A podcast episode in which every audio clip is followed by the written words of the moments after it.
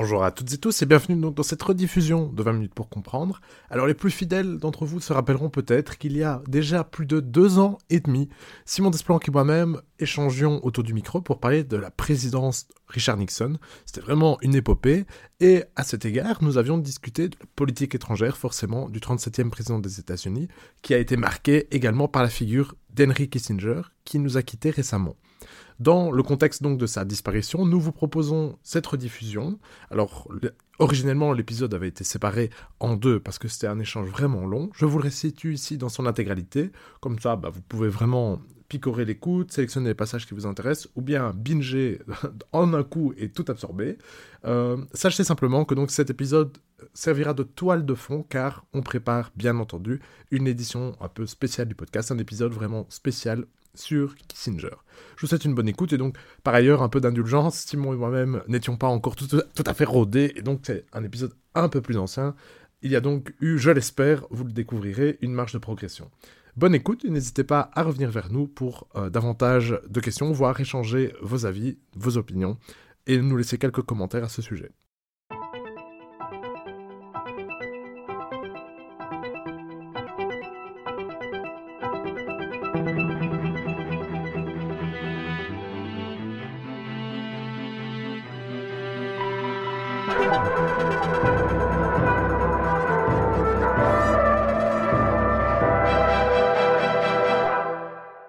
Bonjour à toutes et tous et bienvenue dans ce nouvel épisode de 20 minutes pour comprendre, le podcast qui vous aide à comprendre l'actualité internationale. Dans ce nouvel épisode, nous continuons notre voyage dans les coulisses de la présidence de Richard Nixon, qui dirigea les États-Unis d'Amérique de 1969 à 1974. Mais dans cet épisode, nous n'allons pas seulement parcourir l'histoire, nous allons également voyager à travers le monde, car ce 37e président des États-Unis fut probablement l'un des plus intéressés et des plus actifs en matière de politique étrangère. De l'Union soviétique au Chili, du Pakistan à la Chine, sans oublier bien entendu le Vietnam, sur lequel nous étions arrêtés dans l'épisode précédent, Nixon et son administration furent en effet impliqués un peu partout dans le monde, car ils avaient ce qu'on appelle une grande stratégie. Pour nous en parler, je retrouve aujourd'hui M. Simon Desplan, qui est assistant à l'Université catholique de Louvain et récemment docteur de cette même université. Vous avez en effet défendu votre thèse portant sur la représentation au cinéma des présidents des États-Unis il y a quelques semaines. Simon Desplanques, bonjour. Bonjour. Afin de commencer cet échange, Simon Desplanques, est-ce que vous pourriez nous présenter ce qu'est la grande stratégie de Richard Nixon? Quels sont ses objectifs alors qu'il entre dans le bureau ovale? Et quelle est la philosophie qui l'anime, lui et son équipe? Alors, je pense qu'à ce niveau-là, il faut d'abord distinguer les temporalités. À court terme, mais vous l'avez rappelé, on a terminé le, podcast précédent là-dessus, l'objectif, c'est d'abord et avant tout de mettre fin à la guerre du Vietnam, qui est une guerre, rappelons-le, qu'il n'a évidemment pas déclenchée, puisqu'il en hérite, dont les racines sont profondes et peuvent être en fait retracées jusqu'à presque la présidence Truman. Mais lui, pour le coup, il veut mettre en place ce qu'il appelle sa paix dans l'honneur et mettre en œuvre son fameux plan secret, plan secret qu'il ne connaissait même pas lui-même. C'était une formule, euh, on dirait aujourd'hui une catchphrase pour les journalistes, que les journalistes ont retenu et qu'ils ont eu ensuite beau jeu de retourner contre lui quand on voyait que la stratégie, en fait, euh, bah, se faisait un peu attendre. Alors ensuite, prenons un peu de distance, un peu de recul. De manière générale, vous avez parlé de philosophie de, relations internationales. Quelle est la, la pensée dans laquelle s'inscrit Nixon? Mais à long terme, à très long terme, Nixon sait déjà Nixon et son administration savent déjà qu'ils ne verront pas ça de, leur vivant. Mais l'objectif est bien évidemment, dans un contexte de rivalité avec l'Union soviétique, de faire triompher les États-Unis. En simplifiant, on pourrait dire que c'est sa grande stratégie, c'est-à-dire la stratégie qui est poursuivie par le plus haut niveau de pouvoir et autour de laquelle s'articulent toutes les ressources de la nation. Mais néanmoins, et c'est là où Nixon en fait est considéré par les théoriciens des relations internationales comme un, un président qui, en politique étrangère, a un bilan remarquable et une philosophie articulée, c'est qu'il se rend compte d'une réalité. Les États-Unis ne sont plus aussi forts qu'auparavant. Bah, tout d'abord, ils sont rattrapés dans la course aux armements qui, oppose, les États-Unis à l'Union soviétique. Ensuite, la guerre du Vietnam a grévé les finances publiques, tout comme les programmes sociaux et la conquête spatiale qui ont été déclenchés sous Kennedy et raffermis et même euh, qui ont pris un nouveau tour sous la présidence Johnson. Et donc tout ça grève les finances publiques et fait que les États-Unis, au niveau économique, ne sont pas dans la meilleure des situations Et je rajouterais même que sur le plan symbolique, le, constat n'est pas glorieux non plus, puisque la guerre du Vietnam est quand même une guerre qui fondamentalement peut être vue comme une lutte d'émancipation euh, d'un peuple colonisé vis-à-vis de l'ancienne puissance coloniale qui étaient les Français. Et selon vous, c'est seulement le Vietnam qui explique cette perte de prestige, de symbole des États-Unis, ou bien il y a autre chose? Alors c'est plutôt le climat général. N'oublions pas aussi qu'à l'époque, euh, les émeutes raciales dont j'ai euh, parlé dans l'épisode sur Kennedy et lors de l'épisode précédent aussi, font que les États-Unis, qui se proclament, empire de la liberté, se retrouvent face à leurs propres contradictions. Et même si Lyndon Johnson a mis en œuvre une série de, réformes extrêmement ambitieuses et euh, qu'on peut tout à fait saluer, euh, bah, la situation des Afro-Américains ne s'améliore pas du jour au lendemain. Et clairement, là, là aussi, l'Union soviétique en profite largement d'ailleurs. Et comment Richard Nixon va-t-il cumuler le long terme, donc ses objectifs, sa grande stratégie, avec le court terme, la réalité du terrain? Alors, à moyen terme, donc, au niveau de la, politique étrangère que va mettre en œuvre Nixon, on est clairement dans une stratégie pragmatique. C'est une stratégie de réserve. Et à ce niveau-là, cette idée de, réserve renvoie directement, pour, celles et ceux qui connaissent un petit peu les théories des relations internationales, au concept d'équilibre des forces. Et à cet égard, le choix d'Henry Kissinger comme conseiller à la sécurité nationale est tout sauf anodin. Eh bien, parlons-en. Nous avions fait dans l'épisode précédent Qu'est-ce qui c'est son portrait? Est-ce que vous pourriez nous en proposer une description plus fine? Alors, à lui seul, Henry Kissinger est tout un personnage et il y a des ouvrages entiers qui continuent à s'écrire sur lui, dont je ne pourrais malheureusement qu'effleurer un pan de sa personnalité. Disons simplement qu'Henry Kissinger est un juif né en 1923 en Allemagne, qui va quitter l'Allemagne devenue nazie en fin des années 30 en fait, en 38, il a à l'époque 15 ans. Il est, vraiment parmi les derniers à pouvoir quitter l'Allemagne euh, en vie. Euh, lui et sa famille, et plusieurs des membres de sa famille plus ou moins proches vont d'ailleurs périr dans, les camps de la mort. Et donc, il s'engage ensuite dans l'armée américaine servira comme administrateur d'une zone d'occupation alors qu'il a à peine 18 ou 19 ans. Vous imaginez un peu le, carrure et le CV que ça lui fait déjà à cette époque. Et au lendemain de la Seconde Guerre mondiale, il faut savoir que le gouvernement américain avait décidé d'octroyer des bourses aux anciens soldats pour qu'ils puissent se reconvertir dans le civil. Et euh, avec cette bourse, Henry Kissinger part étudier à Harvard où il deviendra ensuite professeur de relations internationales. C'est un Américain, il est naturalisé américain très vite, mais c'est un Européen dans son regard. Et il réalise sa thèse de doctorat sur le, congrès de Vienne et la restauration du monde après l'aventure napoléonienne. Et il est fasciné par le personnage de Metternich et fasciné plus généralement par le concept d'équilibre des forces. Expliquons que ce concept d'équilibre des forces se trouve au cœur de la pensée réaliste. Il s'agit donc d'une théorie des relations internationales qui considère l'État comme l'acteur principal de celle-ci. L'objectif est donc de préserver la souveraineté étatique le fait, basiquement, de n'être soumis à aucun autre État. Pour ce faire, il convient de maximiser sa puissance, notamment militaire et économique, dans le but d'être capable de préserver ses intérêts, mais aussi éventuellement d'imposer sa volonté aux autres. On s'intéresse donc seulement aux high politics, donc la stratégie, le militaire ou la diplomatie, car elles sont les plus susceptibles de porter directement atteinte à l'intégrité de l'État ou de le protéger.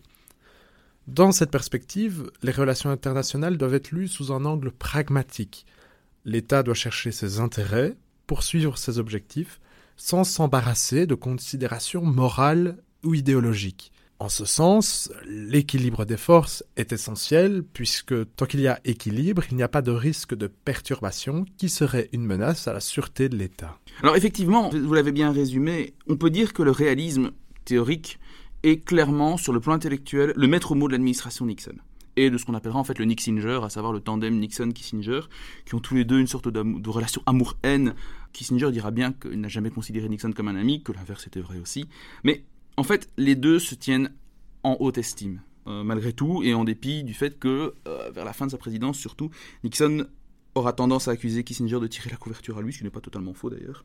Mais surtout, peut-être plus fondamentalement et au-delà des couvertures people, les détracteurs de, de la présidence Nixon vont dire et considère en fait que la doctrine n'a pas été qu'un moyen pour atteindre la grande stratégie de Nixon, qu'elle a parfois été érigée comme une doctrine politique. Et c'est ce qu'on va, essayer de voir tout au long de cet épisode dans quelle mesure ça a été le cas ou pas. Ils ont pour partie raison et à d'autres moments ils caricaturent un peu aussi la politique du Nixinger en question. Dans une doctrine politique réaliste, on ne s'embarrasse donc pas de principe. D'ailleurs, ce pragmatisme s'est déjà vu dans le cas du dossier vietnamien et sa gestion par Richard Nixon, puisqu'avant d'être président, on l'a vu dans l'épisode précédent, il s'est opposé au pourparlers de paix mené par son prédécesseur, Lyndon Johnson, dans le but, avec son fameux plan, d'augmenter ses chances d'élection. Alors est-ce que ce pragmatisme va se voir dans le dossier vietnamien où l'objectif de l'administration est globalement de faire la paix ou à tout le moins de ramener les troupes à la maison? Je dirais qu'il y a un terme qui revient régulièrement pour qualifier la, stratégie de Nixon, surtout Nixon d'ailleurs un peu moins Kissinger à ce niveau-là, dans les premiers temps de sa présidence par rapport au Vietnam, c'est le concept de doctrine Guam. Alors c'est quoi la doctrine Guam? Elle est aussi connue sous le nom de vietnamisation. L'idée générale, c'est que les États-Unis doivent se désengager pour des raisons à la fois, je disais, symboliques, la présence américaine au Vietnam est de plus en plus difficile à faire passer dans l'opinion publique, mais aussi purement financière. Euh, tout simplement, ça coûte cher d'envoyer des hommes euh, dans le sud-est asiatique. Et donc, l'idée générale est que les États-Unis vont se désengager de la région, mais montrer un soutien inébranlable aux Alliés pour rassurer non seulement le Sud-Vietnam, qui, comme vous l'avez rappelé lors de l'épisode précédent, est bah, l'État à protéger, mais plus généralement, et ça c'est un concept fondamental en politique étrangère, c'est la notion de linkage, tous les autres alliés. Pourquoi le linkage? Parce qu'en fait, quand les États-Unis agissent, se retirent du sud-est asiatique, ça peut faire peur par exemple aux Européens qui craignent un retrait des États-Unis et partant une attitude potentiellement plus agressive des Soviétiques. Et donc, c'est ça cette idée générale. On va d'une part retirer les troupes américaines, d'autre part soutenir très fermement les Alliés. Alors, comment ça va se traduire concrètement ce soutien euh, très ferme et inébranlable aux Alliés? Eh bien, ça va se traduire par un regain de violence, parce que pour assurer une crédibilité des États-Unis dans un contexte de retrait, ben, il faut sortir les griffes. Et en l'occurrence, les griffes, ce sont des B-52, c'est-à-dire des énormes bombardiers euh, octoréacteurs d'ailleurs, qui larguent des énormes bombes partout au-dessus du Cambodge. C'est le Cambodge qui va être le premier lieu où va s'exercer cette doctrine de vietnamisation. Et quelle est la situation interne à ce moment-là au Cambodge? Quand Nixon arrive au pouvoir, euh, le Cambodge est un pays en pleine guerre civile. Donc c'est un royaume qui est dirigé par le roi Sihanouk, un royaume non aligné, plutôt proche de l'Union soviétique d'ailleurs, mais qui en réalité fait face sur son propre sol à des milices communistes, emmenées notamment par un certain Pol Pot, et qui sont soutenues par le Nord-Vietnam et le Viet Cong. Pour bien comprendre, j'invite les spectateurs à se munir d'une carte et à bien regarder un petit peu la géographie générale de la région. Et je sais que c'est pas toujours possible, notamment pour ceux d'entre vous qui nous écoutez en voiture, c'est peut-être pas le moment de regarder une carte. Je vous propose cette petite carte mentale. Donc le Vietnam est bordé à l'est par le golfe du Tonkin. Il est divisé en deux sans la ligne du cessez-le-feu qui a été actée dans les années 50, bien avant la réelle implication américaine. À l'ouest, le pays est voisin du Laos, essentiellement le nord-Vietnam, tandis que le sud-Vietnam est essentiellement voisin du Cambodge, justement. Pour infiltrer le sud, le Nord-Vietnam a mis en place ce qu'on appelle la piste Ho Chi Minh, un réseau de routes, de sentiers, un itinéraire habilement camouflé et dissimulé, dans le but d'infiltrer le Sud-Vietnam, d'attaquer les villes dans une technique de guérilla, et donc aussi de soutenir le Viet Cong, qui sont donc, on le rappelle encore, les milices communistes qui sont en action dans le sud. Alors effectivement, vous avez évoqué la piste Ho Chi Minh, et c'est précisément ce que visent les B-52. Le but, c'est de couper le cordon ombilical entre le nord et le sud. Alors, on savait déjà au niveau du Pentagone qu'il y avait un problème avec cette piste Ho Chi Minh. On savait déjà que c'était une ligne de ravitaillement absolument cruciale pour les milices communistes insurgées au sud, donc le fameux Viet Cong. Euh, sauf que Lyndon Johnson, le prédécesseur de Nixon, avait refusé jusque-là de bombarder par crainte des répercussions diplomatiques, mais aussi sur le plan symbolique on est en plein mouvement hippie, mouvement anti-guerre, regardez Forrest Gump, et vous verrez bien que, euh, vous imaginez bien que pour le président, s'en prendre à un pays neutre, non aligné, qui a plutôt une image sympathique à l'international, c'est un pari risqué. Sauf que Nixon, bah, il en a cure. Et il décide de bombarder. Et ça va d'ailleurs lui être copieusement reproché par la suite, mais pas tout de suite parce que ces bombardements sont dans un premier temps secrets. Et, paradoxe, ils vont le rester pendant un petit temps. Pourquoi donc? Parce qu'en fait, le roi, Sihanouk, ne va pas réagir parce que certes il est plutôt proche du bloc socialiste, mais en fait il espère aussi que les bombardements vont finir par chasser les troupes nord-vietnamiennes et le Viet Cong qui avaient fini par euh, prendre racine copieusement au Cambodge. Et donc pour lui, bah, certes c'est jamais très agréable de voir son État bombardé sans déclaration de guerre de surcroît, mais si c'est pour déloger des groupes communistes qui ont pris racine, bon, après tout, on peut un peu fermer les yeux. Et dans ses interviews, dans ses mémoires, euh, Kissinger dira d'ailleurs plus tard que ils ont été les premiers surpris de l'absence de réaction du Cambodge et du coup de protestation sur la scène diplomatique. Alors, on a beaucoup dit que ces bombardements avaient alimenté le régime, la révolte communiste en interne d'une part, et puis avaient nourri quelque part la violence du régime Khmer Rouge qui verra le jour au lendemain de la guerre. Les Khmer Rouges qui sont donc les communistes au pouvoir au Cambodge durant les années 70, sous la houlette notamment de Pol Pot, qui se rendront responsables d'un véritable génocide, tuant environ un quart de la population cambodgienne. Effectivement, le régime a tué près du quart de sa population, clairement, on n'a pas affaire à des rigolos. Mais il est très facile d'accuser Nixon et Kissinger de dire que...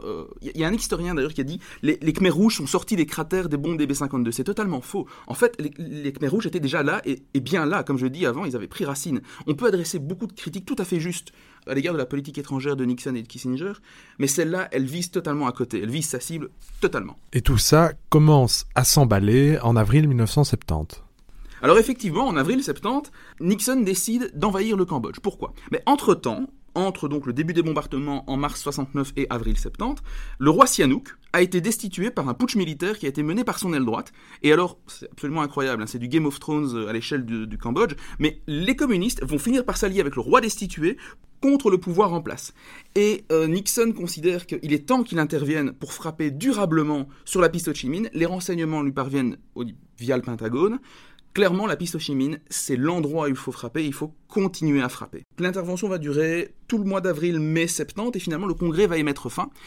Et en fait, on se rend compte, quand les militaires américains sont sur place, et sud-vietnamiens aussi, à quel point cette piste a vraiment joué un rôle crucial. Si vous avez l'occasion, regardez le film Frost Nixon de Ron Howard.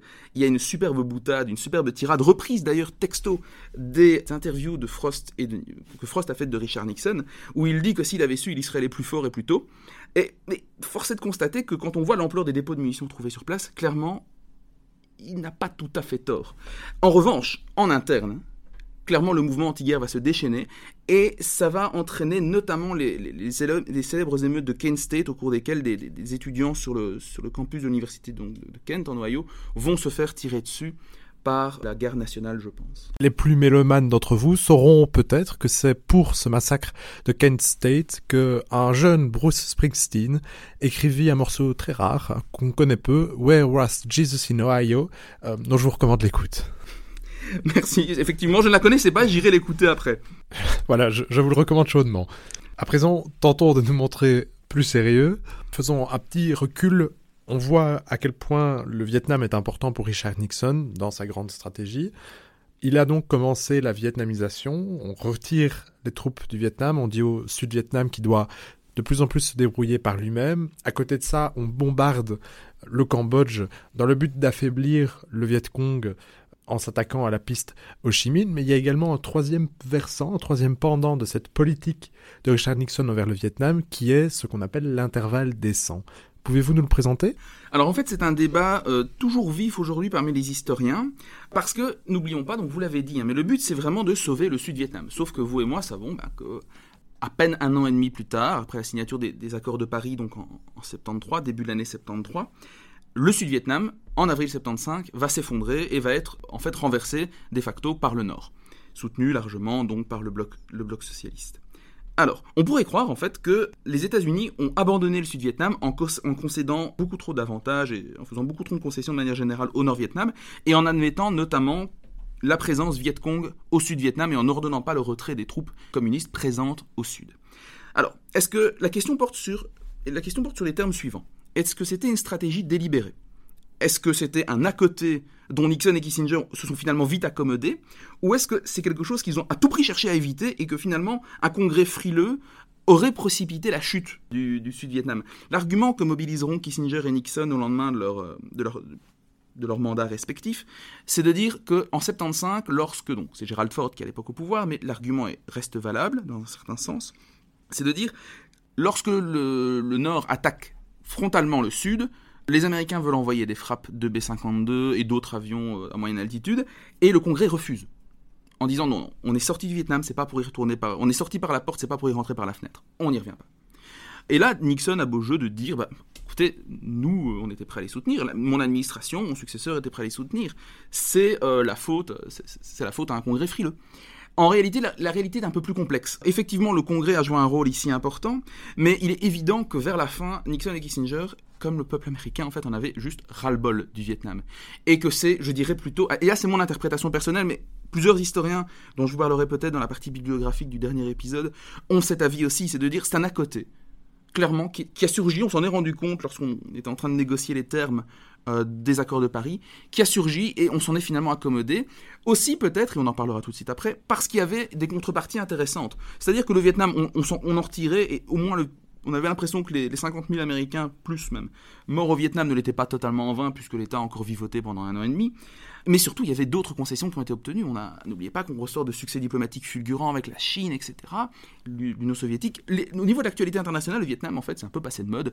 Et clairement, euh, Nixon et Kissinger jouent aussi sur cette dimension. On voit bien ici hein, que tous les théâtres sont en fait liés. On est véritablement dans une grande stratégie. Il faut essayer d'avoir de garder tout ça en tête. On se rend compte que c'est pas toujours facile pour les auditeurs. Pour terminer sur le Vietnam, Simon Desplanques, selon vous, la politique de Richard Nixon, c'est plutôt une guerre perdue ou une retraite gagnée? Je dirais que c'est une retraite gagnée. En fait, il pouvait, compte tenu du jeu qu'il avait dans sa main, pour reprendre une métaphore de poker, il ne pouvait pas faire beaucoup mieux. Alors, il y a tout un débat pour savoir aujourd'hui si la guerre du Vietnam était gagnable ou pas. J'ai une, sorte de position intermédiaire, mais mon jugement en définitive, c'est quand même que la guerre était impossible à gagner, mais qu'il y a des bourdes stratégiques absolument colossales, tactiques qui ont été faites. Clairement, l'idée de ne pas envoyer tout de suite un gros contingent de troupes américains sur place et d'y aller euh, palier par palier comme l'a fait Johnson, c'était une très mauvaise idée qui donnait au Nord-Vietnam et au Vietcong l'occasion de s'ajuster plutôt que de en fait, déployer tout de suite le rouleau compresseur. Mais de manière générale, c'est une guérilla et ce genre de guérilla, il y a quand même peu d'exemples de guérillas qui ont été gagnés par la puissance occupante, à part les, Anglais en Malaisie en 48, mais bon, c'est... Voilà. Et d'ailleurs, stratégie dont se sont pas mal inspirés les, Américains, avec moins de succès, du coup. Mais clairement, pour moi, on est dans une logique de retraite gagnée, parce que malgré tout, bah, le Sud-Vietnam va vivoter, et il y a des à côté, bah, je parlais de la Chine, ouverture à la Chine, etc., bah, il y a des à côté avantageux qui, malgré tout, qui permet de faire oublier la déconvenue qui surgira un an et demi plus tard. C'est clairement pas une victoire, en tout cas. Et d'aucuns diront plus tard que la guerre du Vietnam aura en réalité été perdue dans l'opinion publique. Qu'en est-il réellement selon vous? Alors, l'opinion publique a clairement joué un rôle. Plutôt que de m'intéresser aux conséquences sur l'opinion publique en tant que telle, je vais plutôt m'intéresser à un aspect qui est un peu méconnu. C'est le rôle des journalistes et de, la manière générale dont les journalistes vont être embrigadés progressivement dans les forces américaines. Les forces américaines, au lendemain du Vietnam, vont considérer qu'en fait, la débâcle a été provoquée par les images, notamment de C-130, donc des énormes avions de transport remplis de cercueils. Donc des images vraiment impressionnantes. Même quand on les regarde aujourd'hui, c'est impressionnant. Donc ils, vous voyez qu'ils ouvrent leur trappe arrière, il y a littéralement des, rangées de cercueils empilés l'un sur l'autre, c'est des images impressionnantes. Et donc, ils vont pratiquer ce qu'on appelle l'embedded journalism, c'est-à-dire que vous allez avoir des journalistes intégrés au sein des troupes qui, par effet de camaraderie, ne vont pas se montrer trop critiques à l'égard de ceux qui sont de facto leurs frères d'armes, et vont tenter de canaliser les médias. Guerre perdue par l'opinion publique, bah, il n'y a pas que ça. Euh, même militairement, si Johnson et Nixon avaient eu les coups des franches, très honnêtement, je pense qu'il n'y a pas que ça. Oui, ça a joué, clairement, ça n'aidait pas à prendre des décisions, mais à un moment donné, euh, il fallait bien se rendre compte aussi de la, résistance sur le terrain. Passons à présent à un second dossier. Quand on parle des États-Unis durant la guerre froide, l'URSS n'est jamais bien loin. Or, on a déjà pris le temps dans les deux premiers épisodes pour rappeler, pour expliquer à quel point Richard Nixon était un farouche anticommuniste, qui en plus veut faire gagner la guerre froide aux États-Unis et est un pragmatique, un réaliste sans véritable principe. On pourrait donc craindre le pire de la part de cette administration. Pourtant, elle sera à l'origine, et en particulier son président, de la première réduction des armements grâce aux accords SALT pour Strategic Arms Limitation Talks, dont les négociations commencent dès 1969. Pouvez-vous un peu nous expliquer cette dynamique pacifiste? Alors, à nouveau, c'est compliqué, et il faut savoir que Nixon et Kissinger étaient toujours un peu surpris quand on leur disait que c'était un grand succès de l'administration, et eux, en fait, considéraient que c'était surtout des accords qui avaient été mal compris. Alors d'abord, vous l'avez bien dit, hein, l'acronyme parle bien de limitation et en aucun cas de réduction, mais reconnaissons-le, ils abordent une dynamique intéressante. C'est-à-dire que pour la première fois, on met sur le devant de la scène la question de la dangerosité des armements nucléaires, des armes, des armes stratégiques de manière générale, et on définit ici un maximum à ne pas dépasser, maximum dont sont d'ailleurs exclus, et ça sera largement reproché par la suite à Nixon et Kissinger, toute une série d'armes, non seulement les bombes euh, portées par avion, mais aussi ce qu'on appelle les MIRV. Alors les MIRV, c'est quoi?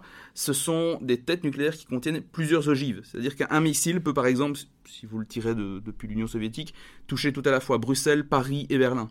Ces ogives-là sont exclues des accords SALT. Mais il ne reste pas moins qu'effectivement, c'est une dynamique qui aujourd'hui encore, quand vous allez voir sur Internet, etc., accords SALT, on les présente à juste titre, comme le premier, premier pas vers des accords, cette fois-ci de réduction, les accords START, qui reviendront beaucoup plus tard. Mais ce qu'il ne faut pas non plus perdre de vue, c'est qu'ils sont ancrés dans une logique fortement réaliste. C'est le résultat tout à la fois du déclin relatif des États-Unis dont je parlais tout à l'heure, mais aussi de la volonté des Soviétiques d'être reconnus comme l'égal des Américains. Donc des deux côtés, il y a des, des jeux de pouvoir bien compris et bien sentis par les deux camps, et qui veulent, à travers ces accords, certes, amorcer ce qu'on appelle plus tard la détente, dont on aura l'occasion, je pense, d'abondamment parler, mais malgré tout, il n'en reste pas moins que chacun a des objectifs ultra réalistes définis en termes de puissance et d'intérêt national. Et revenons quelques instants sur le terme de détente que vous avez employé. Est-ce que vous pouvez nous en parler un peu plus longuement? Alors, grosso modo, la détente, c'est une dynamique de dégel des relations entre les deux grands qui, alors, trouve racine pour certains au lendemain de la crise de Cuba. Donc, hein, certains livres d'histoire vont vous dire que ça commence en, en, en 63, pardon. Mais en fait, elle se matérialise vraiment à partir de 1967 sous euh, Lyndon Johnson. On parle de l'esprit de Glasboro, du nom de la ville où se sont réunis Lyndon Johnson, qui est à l'époque président, donc prédécesseur de Nixon, et Alexei Kosygin, qui était l'un des membres de la Troïka qui, dirigeait l'URSS à l'époque. Alors, elle a été un temps mise à mal en 68 avec l'affaire du printemps de Prague, donc ce mouvement de révolution euh, démocratique qui voit le jour donc en Tchécoslovaquie et qui va être réprimé bah, par les chars russes dans les rues de la capitale de, euh, la capitale de l'époque, la capitale de la Tchécoslovaquie de l'époque. Mais alors attention, il ne faut pas se faire de fausses idées quand on parle de détente. Ce n'est pas une absence de conflit. C'est-à-dire? Donc c'est-à-dire qu'au-delà du Vietnam dont on a abondamment parlé, il y a aussi des affrontements qui sont en train de, se, de, prendre vraiment un nouveau tour en Angola et de transformer le cône, de le cône sud de l'Afrique en une véritable poudrière, et où chaque puissance, chaque camp va soutenir son propre poulain. Et on en reparlera peut-être après, mais la, question de la guerre du Kippour montre bien que clairement, on est dans une logique où les deux grands sont prêts, si possible, dans le cas de la guerre du Kippour, les Américains par exemple, ont augmenté leur niveau d'alerte nucléaire, le fameux DEFCON, mais il n'exclut pas pour autant d'en venir à un affrontement limité, voire peut-être plus global. Donc le spectre d'une guerre nucléaire s'éloigne, mais n'est jamais totalement absent. Alors, par rapport à la détente aussi, donc ce n'est pas seulement l'absence de conflit, mais ce n'est pas non plus une sorte de période de bisounours. Clairement, on n'est pas dans une optique idéaliste. En fait, cette période, elle doit être vue à l'aune, là aussi, du réalisme. Pour l'Union soviétique, c'est une période très compliquée. Alors, plus compliquée en fait que les autres périodes qu'elle a pu connaître, mais moins compliquée que ce qui suivra, en particulier au niveau économique. Alors, en interne, en fait, les dirigeants soviétiques prennent conscience, bien qu'ils soient particulier Brejnev particulièrement dogmatique sur la doctrine marxiste, mais ils prennent, ils prennent conscience du retard de, l'Union soviétique. Et un point qu'on oublie parfois aujourd'hui, mais l'Union soviétique était dans une situation de retard tel qu'elle négocie avec les États-Unis des importations de blé. Et par blé, je ne parle pas de dollars, je parle vraiment de blé pour faire du pain. Elle n'était plus capable de nourrir en elle-même sa propre population. Alors, dynamique interne, mais n'oublions pas que malgré tout, ça reste aussi très largement tributaire du contexte international et en particulier d'un point euh, précis qu'on aborde, abordera juste après, qui est le rapprochement États-Unis-Chine. Les relations internationales, en fait, peuvent être vues comme comment raisonner dans un scénario du pire. Et ici, le pire, c'est quoi? L'Union soviétique voit les États-Unis se rapprocher de celui qui était jadis leur allié, mais qui est en train maintenant de devenir un électron libre et avec qui ils ont failli en venir aux mains, on en reparlera, en 69, la Chine de Mao. Et le, scénario du pire, c'est quoi? Ben, Ce serait une alliance en bonne et due forme entre Washington et Pékin. Clairement, cette alliance n'aura pas lieu, mais ce rapprochement inquiète. Vous avez très bien dit tout à l'heure que les accords SALT commencent en 69, et en fait, il y a des hauts et des bas dans ces négociations. Et clairement, le rapprochement entre Pékin et Washington, c'est un levier qui va décider Moscou à se mettre à la table des négociations et à faire des concessions. Simon Desplanques, nous venons de parler donc de la détente. Vous avez également mentionné le fait que l'URSS et les États-Unis s'échangent et commercent entre eux, ce qui nous permet à nouveau de rappeler que si la guerre froide est une période d'affrontement bipolaire, elle est froide. Donc on ne fait pas que s'affronter. Il y a des moments où on se parle, où on discute et où on fait du commerce. Mais il n'empêche que ça reste un moment d'affrontement où la méfiance et les inquiétudes sont fortes, notamment en Europe. Il ne faut pas oublier que le vieux continent est le plus proche du voisin, de l'ennemi, soviétique. On a parfois simplement une frontière qui nous sépare de lui. Comment va donc être perçu en Europe Cette dynamique de détente, de rapprochement américano-soviétique, et en particulier, par exemple, quels seront les impacts sur l'OTAN, qui est donc la pièce maîtresse de la politique européenne, je veux dire, des États-Unis. On parle ici de l'organisation du traité de l'Atlantique Nord, donc. Alors, il est extrêmement amusant de faire un parallèle entre la situation de l'époque et ce qui se passe aujourd'hui vis-à-vis de l'OTAN. Parce que cette idée de vietnamisation dont je parlais tout à l'heure, l'idée que les États-Unis se désengagent progressivement mais soutiennent fermement leurs alliés, eh bien, elle résonne en Europe. Et elle résonne et elle fait peur, parce que ça voudrait dire que de facto, les Américains, il y a peut-être moins de troupes qui seront présentes sur place, et donc, partant, une moindre présence militaire pour faire face à une potentielle agression soviétique en Europe. Petite incise ici. Les Américains ont opéré cette dynamique de détente en étant persuadés qu'au moins à moyen terme, il n'y avait aucun risque d'agression soviétique en Europe de l'Ouest. Et il faut le reconnaître, effectivement, ce n'était pas du tout dans les plans des soviétiques, au, milieu des années, au début des années 70, d'attaquer l'Europe occidentale. Mais n'empêche, je disais il y a quelques minutes, scénario du pire, pour les Européens, le scénario du pire, c'est ça. Et donc, ce qui est assez amusant ici à regarder dans la relation que Nixon va entretenir avec l'Europe, c'est que le premier voyage qu'il fait, donc justement au lendemain de son élection en 69, c'est à Bruxelles, pour une rencontre pour les 20 ans de l'OTAN. Et il entend insuffler une nouvelle dynamique à l'OTAN et restaurer en fait euh, les liens qui avaient été selon lui distendus entre les États-Unis d'une part et l'Europe occidentale d'autre part, euh, sous Kennedy et surtout sous Johnson, qui était euh, tout occupé qu'il était en fait au Vietnam.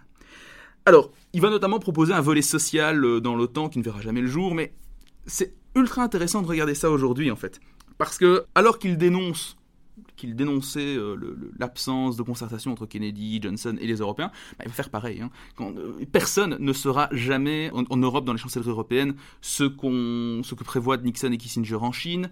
Et de manière générale, les négociations qu'il mène avec les soviétiques sont toujours extrêmement secrètes. Et là aussi, on retrouve l'une des caractéristiques du réalisme, la diplomatie secrète qui se couple à quelque chose de, très différent, c'est la manière dont, Nixon et Kissinger vont gérer les relations avec les alliés. Et je vais prendre deux exemples. Dans le cadre de l'OTAN, qui reste, vous l'avez bien dit, hein, la, pièce maîtresse du dispositif euh, sécuritaire américain en Europe, les, Américains n'aiment pas, en particulier Nixon et Kissinger, négocier dans le forum multilatéral. C'est-à-dire que les États-Unis sont ici face à l'ensemble des partenaires de l'OTAN. Eux préfèrent le bilatéral. Et c'est très logique d'un point de vue réaliste. Ça veut dire que c'est les États-Unis seuls, à l'époque première puissance mondiale, seuls face à un pays qui est de facto plus petit que lui. Et donc, je vais prendre deux exemples pour illustrer un petit peu le, tout le réalisme dont fait montre l'administration euh, Nixon. Premier exemple, c'est l'ost politique de Willy Brandt. Alors, sans rentrer dans de longues considérations sur le, partage de l'Allemagne au lendemain de la Deuxième Guerre mondiale, Willy Brandt, en 71, tend la main, si vous voulez, euh, à l'Allemagne de l'Est et entame une dynamique qui s'apparente à une forme de reconnaissance de l'Allemagne de l'Est et des pays qui la reconnaissent. Jusqu'alors, l'Allemagne de l'Ouest considérait que l'Allemagne de l'Est n'était pas un pays et qu'il euh, n'y avait qu'une seule Allemagne, une seule vraie Allemagne, c'était elle. En fait, cette dynamique, elle s'inscrit dans un cadre général de détente et on pourrait croire qu'elle poursuit pour partie les intérêts de la diplomatie américaine. En fait, oui et non. Oui, parce que effectivement, ça s'inscrit dans une logique de dégel encouragée par les Américains conscients qu'il n'y a pas de risque soviétique à moyen terme. En revanche, ça ne fait pas du tout les affaires de Kissinger et euh, de Nixon, puisque c'est un allié qui, de son propre chef, décide d'opérer ce rapprochement. Et les relations Brandt Nixon sont assez délétères à cet égard. Ce qui n'est pas du tout le cas avec un autre partenaire pour une toute autre raison. Et petite incise avant d'aborder ce deuxième exemple, rappelons simplement que Willy Brandt est donc le chancelier de l'Allemagne de l'Ouest, donc le dirigeant de l'Allemagne de l'Est. Voilà, je vous écoute votre deuxième exemple. Eh bien, il s'agit de la France, d'abord du général de Gaulle, puis de Pompidou. Alors, la France à l'époque c'est un cas particulier. Vous savez sûrement donc que la France s'est retirée de la structure du commandement militaire intégré de l'OTAN en 66, acté en 67, et donc du coup les, relations Washington-Paris s'étaient assez bien dégradées. Et rappelons ici une fois de plus que la France n'est pas sortie de l'OTAN mais de son volet militaire. Elle est donc bien restée dans le volet politique. Effectivement, c'est bon de le rappeler. Mais ici, Nixon cherche, en partie, guidé par sa sympathie pour le général de Gaulle, mais de, manière, beaucoup plus prosaïque, bah, par sa politique réaliste, il cherche à retendre les liens avec Paris, et à l'époque, que cherche à faire la France? Bah, Se doter de missiles atomiques qui fonctionnent. Parce que oui, ils ont la bombe, mais ils sont encore pas trop sûrs que leur missile touchera leur cible. Euh, et chose que les Français n'aiment pas trop reconnaître, mais c'est qu'en réalité, sans l'aide technologique que vont leur apporter les Américains, leur missile aurait été beaucoup plus lent à mettre en œuvre, et à déployer que s'ils n'avaient pas reçu cette aide-là. Et cette fois-ci, pourquoi est-ce que Nixon et Kissinger soutiennent cet allié? Bah Parce qu'ils sont dans une opposition de force. Ils, ont, ils téléguident, ils, guident en fait, ils sont en sous-main. C'est eux qui sont en manette. La France, elle est tributaire du bon vouloir de Washington. On vient de parler de l'OTAN et en réalité, le climat de détente va également l'influencer. En effet, en 1967 est publié le rapport Armel qui dit très basiquement qu'il faut d'une part, quand on traite avec l'URSS, montrer les muscles, augmenter la défense, et d'autre part, il faut être capable de lui parler, d'être dans un moment de détente. On a également les réductions des armements, donc on est dans un tout nouveau climat qui va notamment se voir lors du processus d'Helsinki en 1973 jusqu'à 1975. En réalité, il s'agit de grandes conférences au cours desquelles on va se parler. L'Ouest et l'Est vont se parler, les États-Unis seront là, l'URSS sera là également, les États européens. On va donc discuter, on va produire en 1975 un acte final qui propose la création de la CSCE, la conférence sur la sécurité et la coopération en Europe, qui aura également un acte final qui en réalité fait un peu débat parce que d'aucuns considèrent qu'il s'agit d'une victoire soviétique. Alors Richard Nixon n'était pas là dans tout processus vu qu'il quitte le pouvoir avant la fin de son second mandat, mais quelle est sa vision de ces événements? Vous l'avez dit, ça commence en 73, à cette époque Nixon est finalement s'y intéresse mais à la marge, parce qu'il a d'autres chats fouettés, on en reparlera abondamment lors du dernier épisode. Mais de manière générale, c'est vrai que c'est une dynamique intéressante qui a joué un rôle très important en fait dans l'effritement progressif du bloc soviétique. À l'époque, c'est une volonté soviétique. Hein. donc le, but des soviétiques, c'est de réunir exclusivement, dans un premier temps, les partenaires européens, puis finalement les Européens insistent, on veut les Américains à bord, pour reconnaître les frontières en Europe, c'est-à-dire en fait reconnaître le statu quo territorial qui a vu le jour lorsque les chars soviétiques se sont arrêtés le 8 mai 45. Donc, dans un premier temps, cet acte final d'Helsinki reconnaît le statu quo territorial, et ça semble être une victoire des soviétiques. Sauf que dans l'acte final, il y a ce qu'on appelle la troisième corbeille, qui est le volet droit de l'homme, et qui sera ensuite brandi par les dissidents du bloc de l'Est pour revendiquer plus de droits, mais tout ça, bah, c'est une autre histoire.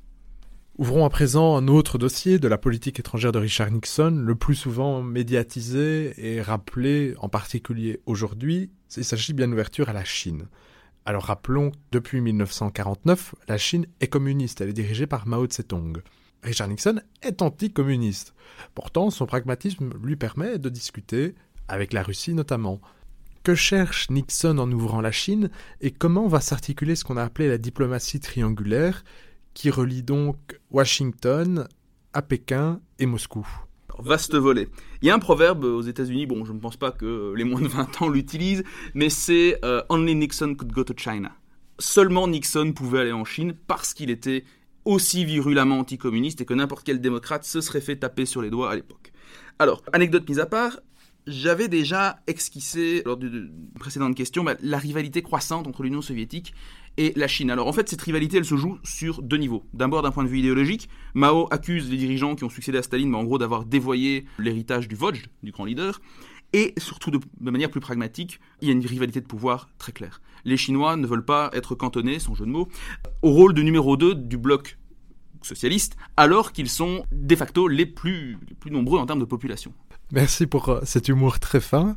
Mais comment vont donc se cristalliser s'exacerber les tensions entre la Chine et la Russie Alors, elles vont dégénérer en fait en 1969 le long d'un fleuve qui porte pour le coup très mal son nom, le fleuve Amour, et il y aura un affrontement euh, qui menace de dégénérer presque en, escalade nucléaire. Alors, les, choses vont se calmer, mais pour les Américains, c'est une aubaine, et ils vont profiter de leur alliance avec le Pakistan, qui est aujourd'hui encore formellement un allié des États-Unis et qui est frontalier de la Chine, pour entrer en contact avec Pékin.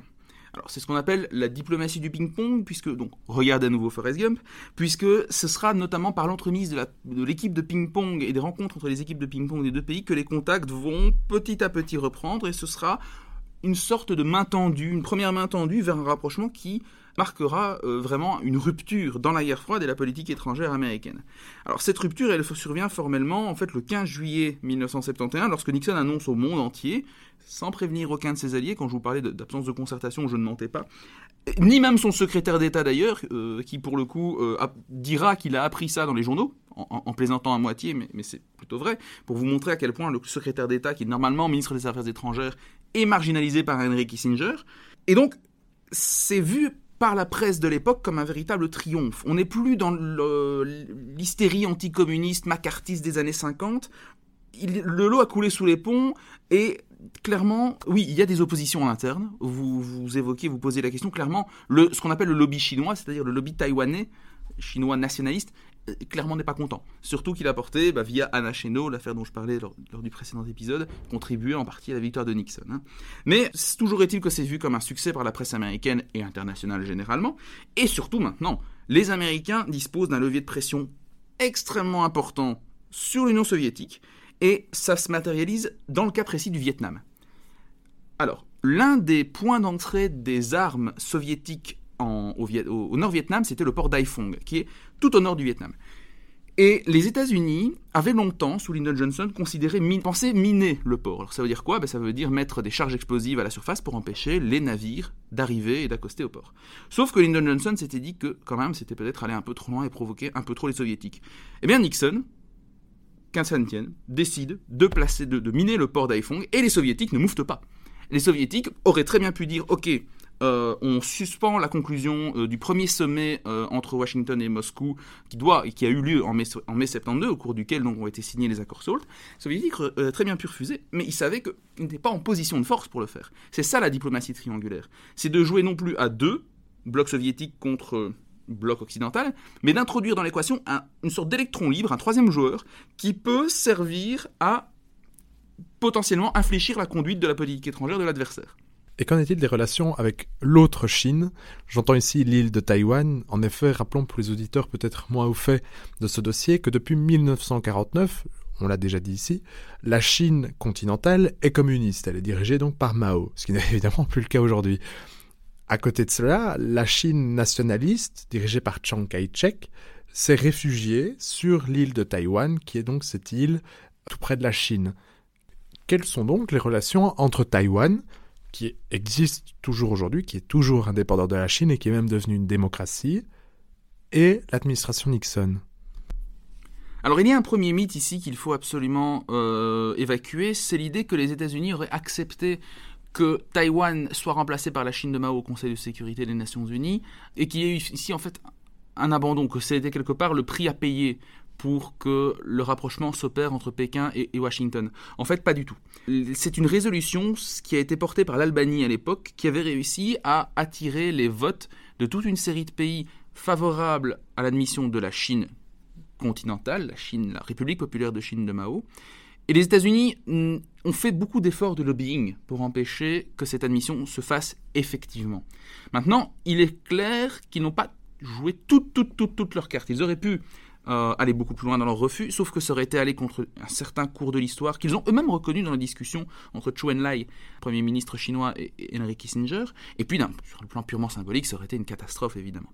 Alors, il ne faut pas non plus croire que parce que les États-Unis se rendent, enfin, Nixon se rend en Chine, ça signifie la fin de tous les liens entre euh, Taïwan et les États-Unis. En fait, pas du tout. La reconnaissance diplomatique officielle de la Chine ne survient qu'en 1979. C'est-à-dire qu'il y a sept ans où il y a des relations entre la Chine continentale et les États-Unis, oui, mais pas formellement de reconnaissance diplomatique. Et les États-Unis s'engagent certes dans la conclusion, dans ce qu'on appellera le communiqué de Shanghai, qui est le communiqué qui, sort à l'issue de la visite de Nixon en Chine, s'engagent à retirer donc leurs troupes sur place, et effectivement ils le feront. Aujourd'hui, il n'y a plus un soldat américain à Taïwan, mais euh, c'est un processus qui est très long, et ils continuent à s'engager aujourd'hui encore à leur vendre des armes clairement, il y a un maintien de relations diplomatiques et toute une ambiguïté qui persiste depuis lors.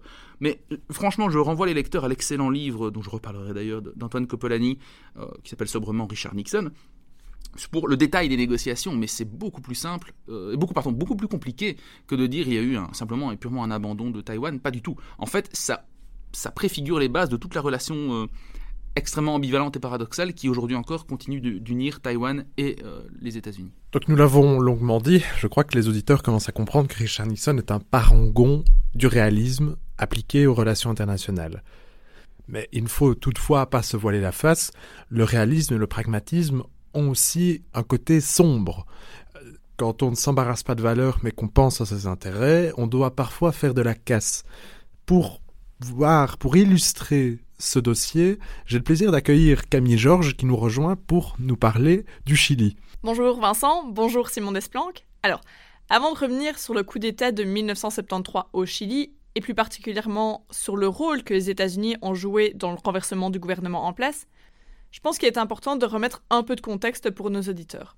Salvador Allende remporte les élections trois ans plus tôt, en 1970, et ça ne plaît pas beaucoup à Washington. En fait, c'est même un euphémisme, ça ne plaît pas du tout à Washington. Pourquoi?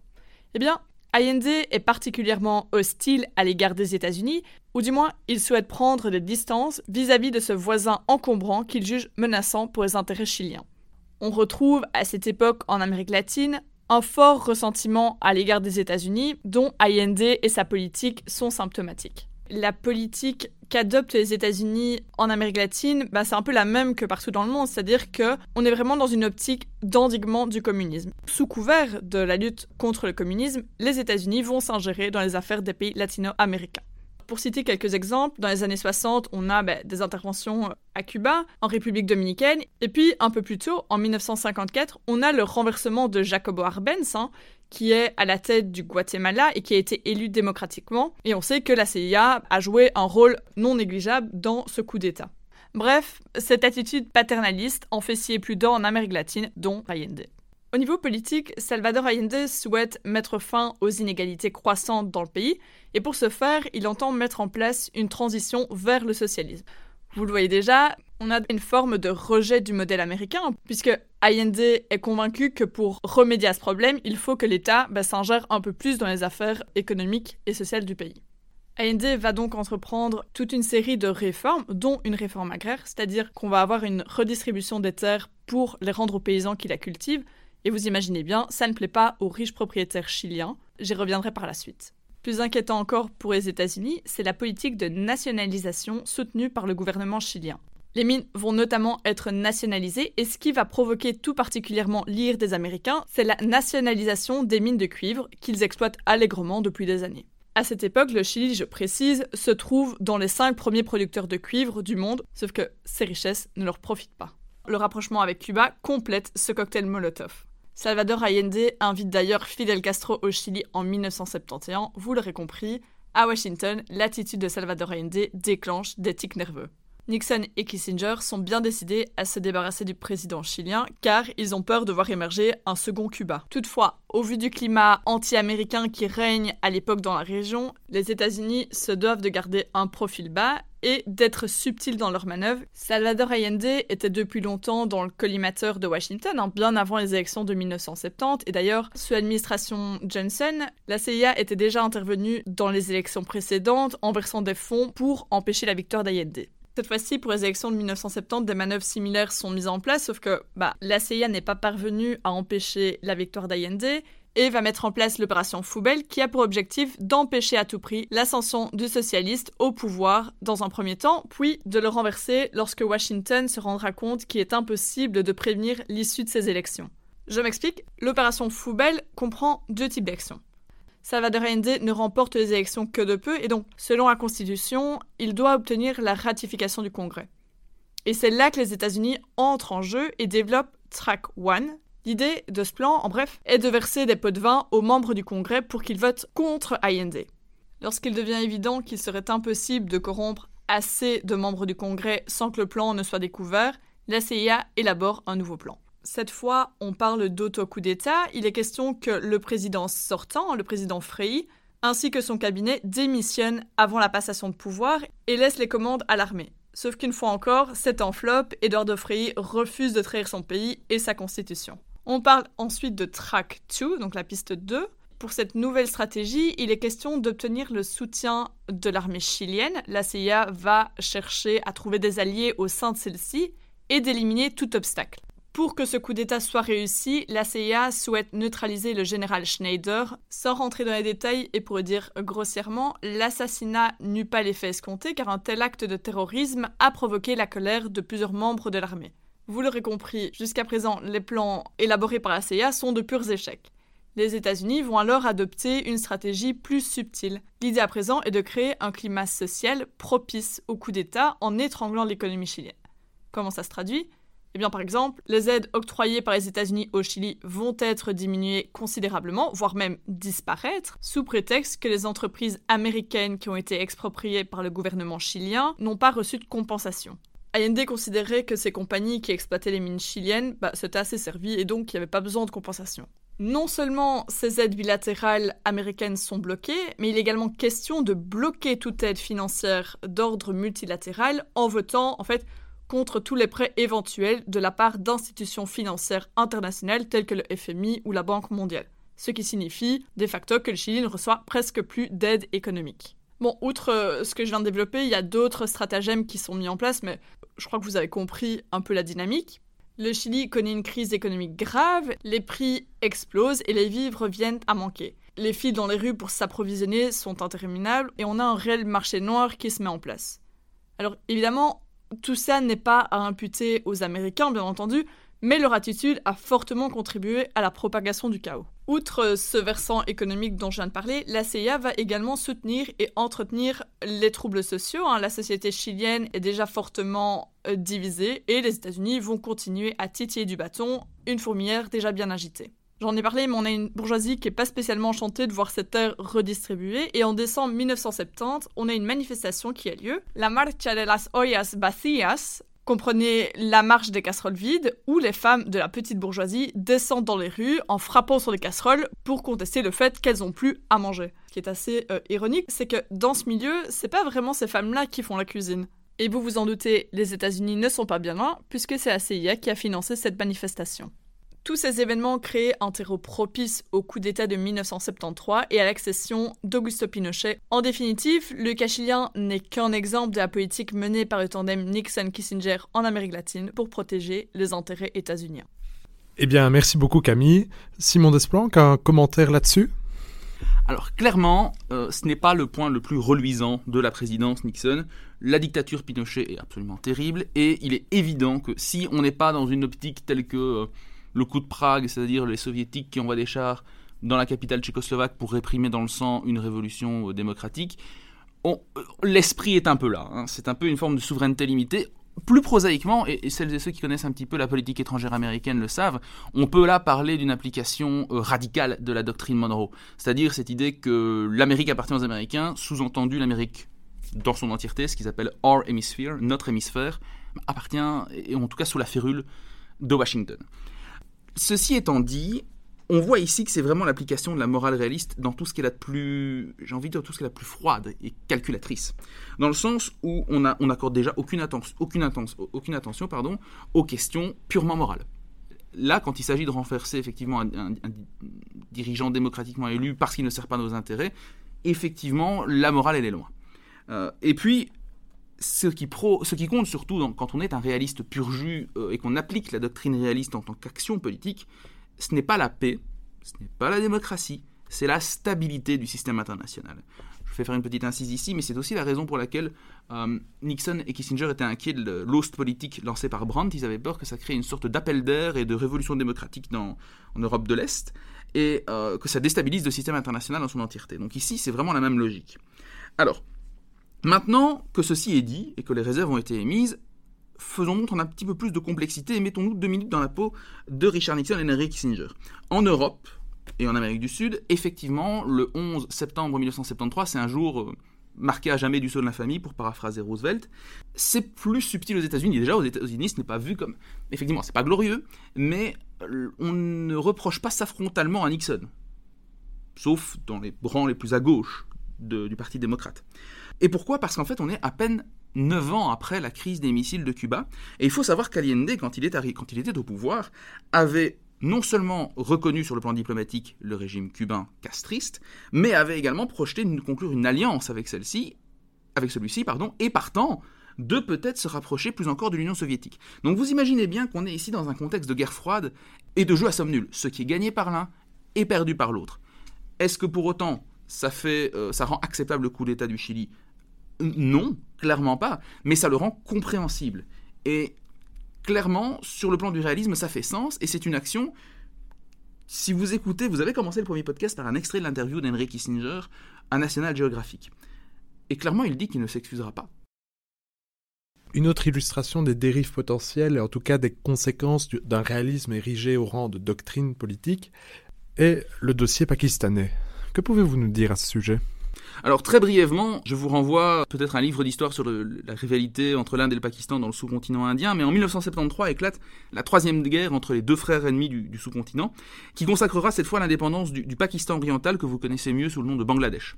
Je ne reviendrai pas du tout sur toute la complexité des relations entre le Pakistan oriental et occidental. Mais à un moment donné, le Pakistan oriental, suite à un, désastre naturel, je pense que c'était un typhon ou euh, quelque chose de ce genre, va être en proie à des grosses difficultés économiques. Et voyant que le, Pakistan oriental, donc le Pakistan actuel, hein, euh, occidental, pardon, le Pakistan actuel n'apporte aucune aide, eh bien, va proclamer son indépendance. Le Pakistan va envoyer des troupes sur place pour réprimer la révolte et ça va être un véritable massacre. On parle de plus de 200 000 femmes violées dans la, dans la région. C'est vraiment quelque chose d'absolument atroce. Sauf qu'à l'époque, le Pakistan, vous vous en souvenez, ben, il a joué un rôle très important, un rôle de, de médiateur entre Washington et Pékin. Et dans l'esprit de Nixon et Kissinger, il ne faut absolument pas perdre le soutien du Pakistan en cette période cruciale. Aussi, Nixon décide-t-il d'envoyer l'instrument le plus visible et peut-être le moins subtil de politique étrangère dont disposent les États-Unis, à savoir un porte-avions au large du golfe du Bengale, pour dissuader l'Inde d'agir avec trop de force, parce que l'Inde est à l'époque plutôt proche. Alors, elle est non alignée, mais en fait, elle a des, sympathies avec l'Union soviétique. Et à titre personnel, Nixon déteste Indira Gandhi. Mais quand je dis la déteste, c'est très violent. Euh, allez voir un petit peu comment il l'appelle. Euh, je pense qu'à un moment donné, dans les, bandes, dans les bandes que Nixon a dû divulguer au grand public, il appelle euh, That Old Beach ou un truc, quelque chose du genre. Enfin, c'est très ordurier comme langage, je ne traduirai évidemment pas, mais je pense que vous avez tous compris.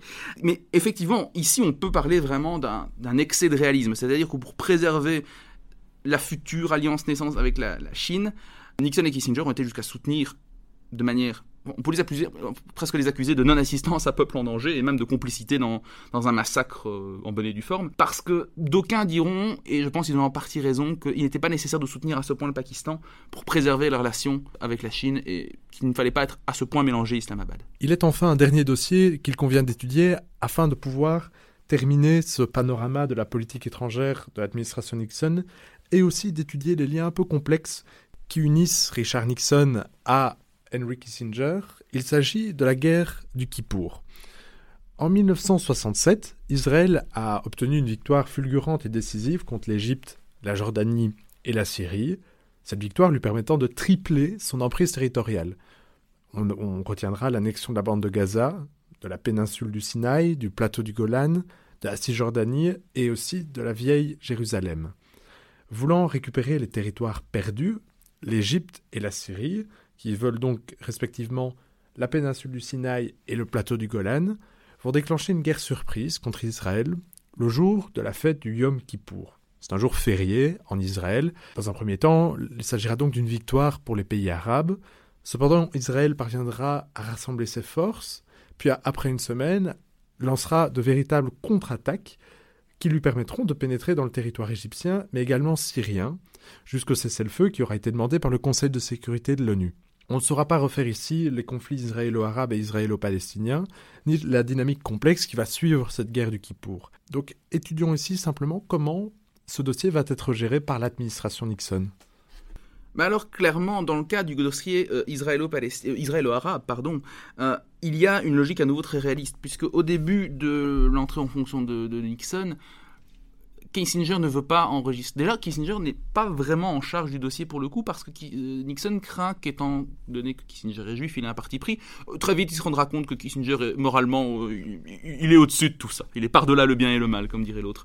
Mais malgré tout, la logique, elle reste assez sensiblement réaliste, c'est-à-dire qu'on laisse le dossier pourrir tous les deux savent qu'en fait, les avancées notoires ne pourront être enregistrées sur le dossier qu'à partir du moment où il y aura, et, c'est cruel à dire, et à nouveau, on est, on est dans une logique très réaliste, qu'à partir du moment où le sang coulera de nouveau, où il y aura en tout cas les, où les armes parleront à nouveau.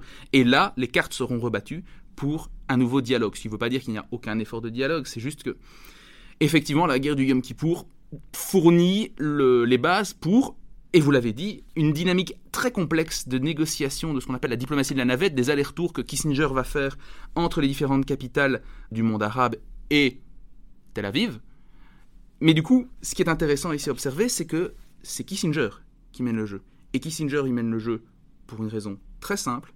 On est fin de l'année 73 et Nixon, à l'époque, il y a un mot qui l'embête beaucoup, c'est le Watergate. Et voilà, on vous laisse donc sur ce cliffhanger, mesdames et messieurs. Si ça vous a intéressé, cette rediffusion sur Richard Nixon, eh bien, je vous conseille d'aller un petit peu faire une petite recherche sur notre site et de replonger dans l'écoute des autres épisodes qu'on a enregistrés avec Simon Desplanques. Il y en a vraiment pas mal qui restituent l'ambiance, le contexte, la personnalité de Richard Nixon et aussi, évidemment, sa chute avec l'affaire du Watergate que nous avons ici, qui s'est que seulement cité même. Bonne journée à toutes et tous et donc rendez-vous dans quelques jours pour un épisode au cours duquel nous nous attarderons vraiment sur la personnalité de Kissinger qui fut ici abordée de façon, je dirais, superficielle ou en tout cas en passant. Bonne journée à toutes et tous et à bientôt